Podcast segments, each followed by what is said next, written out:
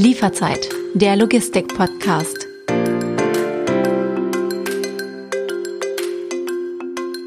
Willkommen bei Lieferzeit, der Logistik-Podcast. Mein Name ist David Siems und ich spreche mit meinen Gästen über die wichtigsten Themen der Branche. Ob Herausforderungen auf der letzten Meile, Digitalisierung, die vielen Facetten der Nachhaltigkeit oder steigende Sendungsmengen. In dieser zweiten Staffel werden sich alle 14 Tage eine Lang- und eine Kurzfolge ablösen. Aber heute zum ersten Mal dabei ist der Mann, der 1994 Westfalenmeister im Friesenkampf war. Ähm, sein Name? Dennis Kollmann, CSO, Chief Sales Officer von Hermes Germany. Hallo Dennis, herzlich willkommen bei Lieferzeit. Hey David, vielen Dank. Äh, ja, ich freue mich dabei zu sein und ich freue mich total auf die vielen Fragen und Themen, denen wir gemeinsam auf den Grund gehen werden. Ich bin ja mittlerweile seit 15 Jahren Teil von Hermes und auch der Branche von daher freue ich mich auch sehr auf eine kritische Reflexion äh, meiner Sichtweisen und unserer Thesen zur Marktentwicklung durch dich. Wir wollen in dieser ersten Kurzfolge sprechen über das Thema Forecast. Was heißt Forecast? Also die Frage, wie kann man eigentlich Sendungsmengen prognostizieren? Wie kann man ja nicht nur in die Glaskugel schauen, sondern auch wirklich anhand von Daten vielleicht, anhand von Erfahrungen, die man in der Vergangenheit gemacht hat, prognostizieren, ermitteln, was einfach an Sendungsvolumina auf einen zukommt. Ähm, für dich, du bist ähm, ein Sales-Verantwortlicher, einer der, also der Haupt-Sales-Verantwortliche bei Hermes und ähm, euch sagt man ja nach, dass sie äh, gut reden können und ähm, das wollen wir natürlich auch gleich mal auf die Probe stellen. Buzzword Challenge. Wir starten nämlich diese Podcast-Folge mit einer Buzzword Challenge. Das heißt, ich werde dir ein Buzzword vorgeben und ähm, du hast 30 Sekunden Zeit und ähm, erklär doch mal bitte, was du mit diesem Buzzword verbindest, was, wie du es definierst. Und ähm, große Überraschung, das Buzzword für diese Folge ist Forecast. Die Zeit läuft ab jetzt. Ja, vielen Dank. Typischerweise sind wir Sales-Leute ja die, die die Buzzwörter nutzen, was nicht zwangsläufig heißt, dass wir die auch erklären können. Aber Forecast bedeutet eben eine möglichst genaue Prognose dessen, was in der Zukunft passieren wird. Das können also Sendungsmengen sein, das können Sendungsverläufe sein, das kann aber auch äh, eine Struktur von Sendung sein. Denn äh, selbst wenn ich bundesweit eine konstante Sendungsmenge habe, aber zum Beispiel regionale Spitzen, weil sich bestimmte Kundenverhalten äh, verändern, ähm, muss ich das entsprechend prognostizieren. So, ich glaube, für Sales ungewöhnlich in der Zeit geblieben, oder? Perfekt. 31 Sekunden, das war eine ziemliche Punktlandung. Ähm, schauen wir mal so ein bisschen in die Zukunft. Ähm, bei euch stehen wahrscheinlich ja schon seit Monaten alle Zeichen auf Weihnachtsgeschäft.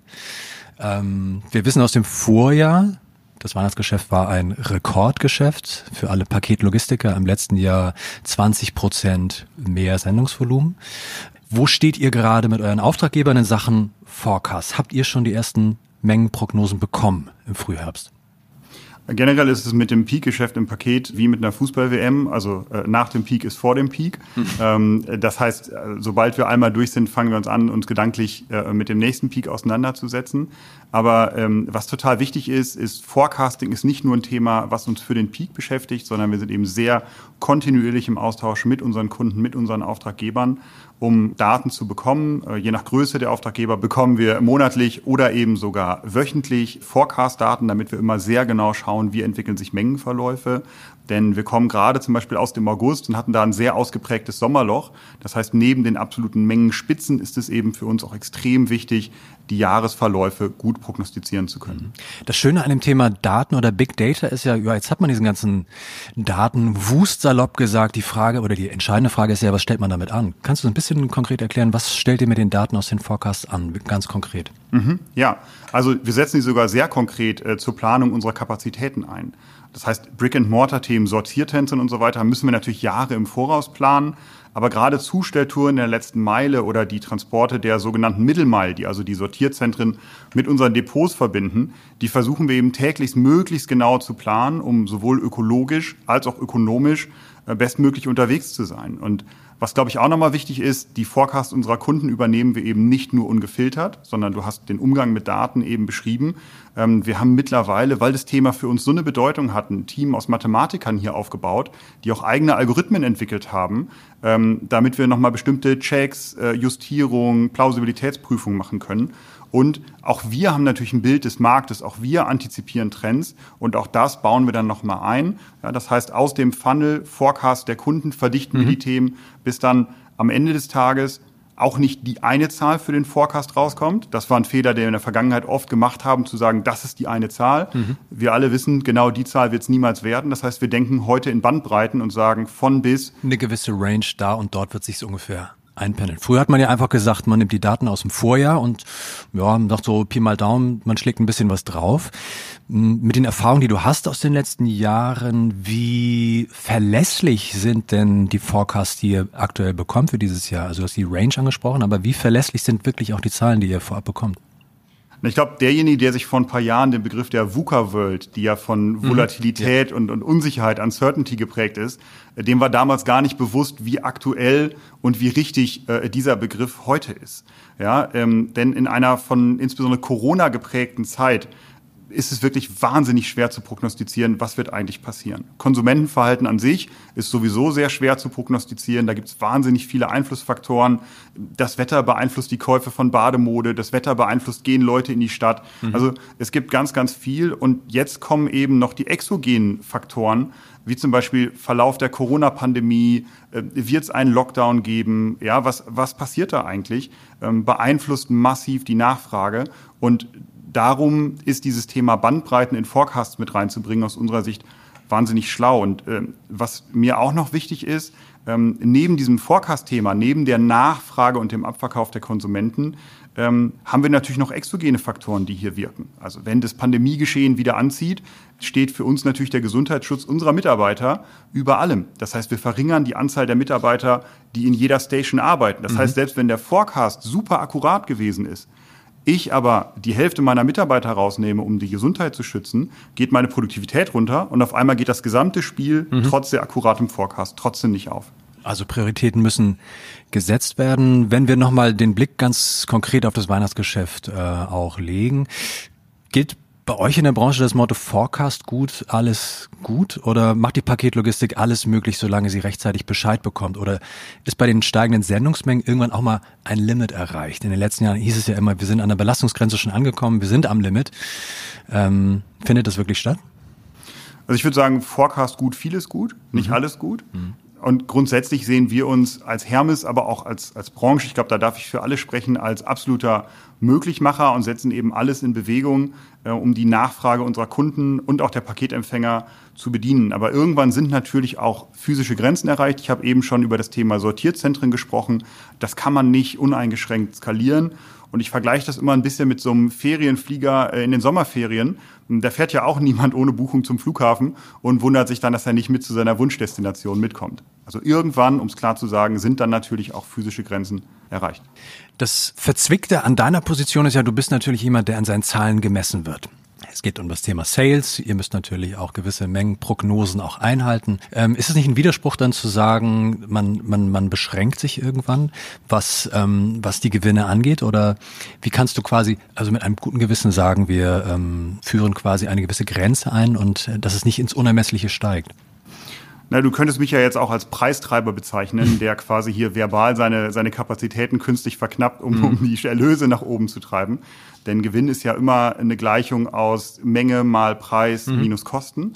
Ähm, aber äh, grundsätzlich ähm, sind wir als Branche in den letzten Jahren extrem erfolgreich gewachsen. Wir haben zweistellige Zuwachsraten gehabt und wollen das selbstverständlich auch nach vorne fortsetzen. Das Thema Profitabilität ist aber natürlich auch wichtig und das Thema Nachhaltigkeit. Wir haben jetzt in Berlin gerade zum Beispiel äh, CO2-neutral die Zustellung implementiert und so weiter.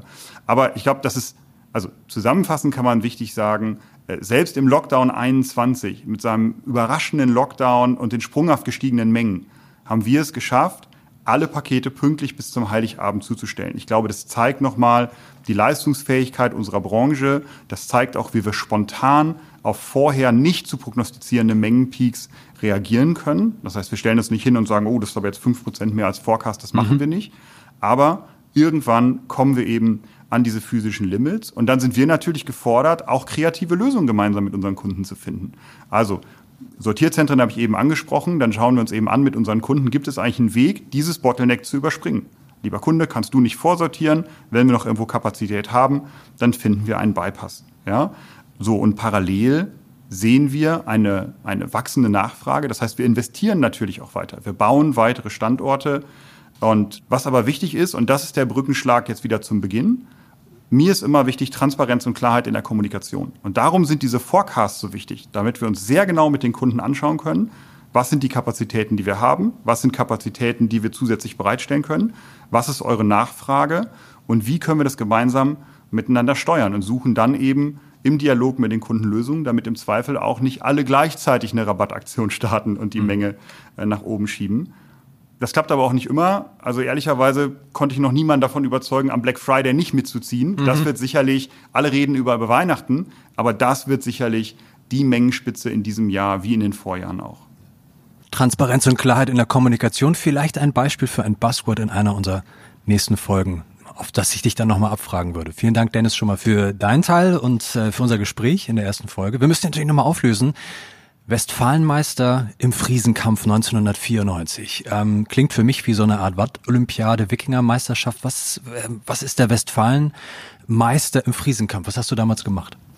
Ja, Friesenkampf kann man auch als totales Marketingdesaster bezeichnen. Das hat nämlich nichts mit den Ostfriesen und äh, dem Watt zu tun, mhm. sondern ist eine ja, zumindest vermeintlich wirklich ernstzunehmende Sportart, ähm, die analog zum modernen Fünfkampf ist. Das ist ja durch Olympia. Ja, Erzähl mal kurz auf, Disziplinen. Ähm, Schießen, Fechten, Laufen, Kugelstoßen und Schwimmen. Mhm. Und äh, ehrlicherweise war ich damals Fechter und jemand sagte, komm doch mit, das, ist da, da, das macht auch Spaß da, ja, ist eine Riesenparty.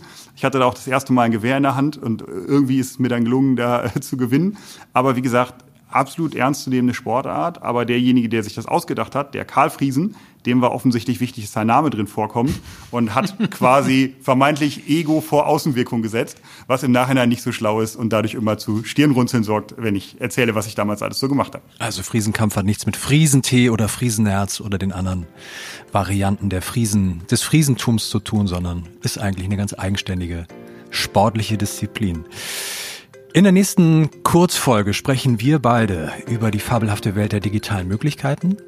Dann bin ich gespannt, auf was wir uns äh, einigen, auf was, wo ich den Finger in die Wunde legen kann und wo ich äh, dir vielleicht Informationen entlocken kann, die unsere Hörerinnen und Hörer so noch nicht kannten. Und in der nächsten Langfolge von Lieferzeit der Logistik Podcast sprechen wir über das Thema KI in der Paketlogistik. Mein Gast ist dann Michael Feind vom Softwareunternehmen Blue Yonder. Dennis, vielen Dank dir nochmal und bis zum nächsten Mal. Danke dir, vielen Dank.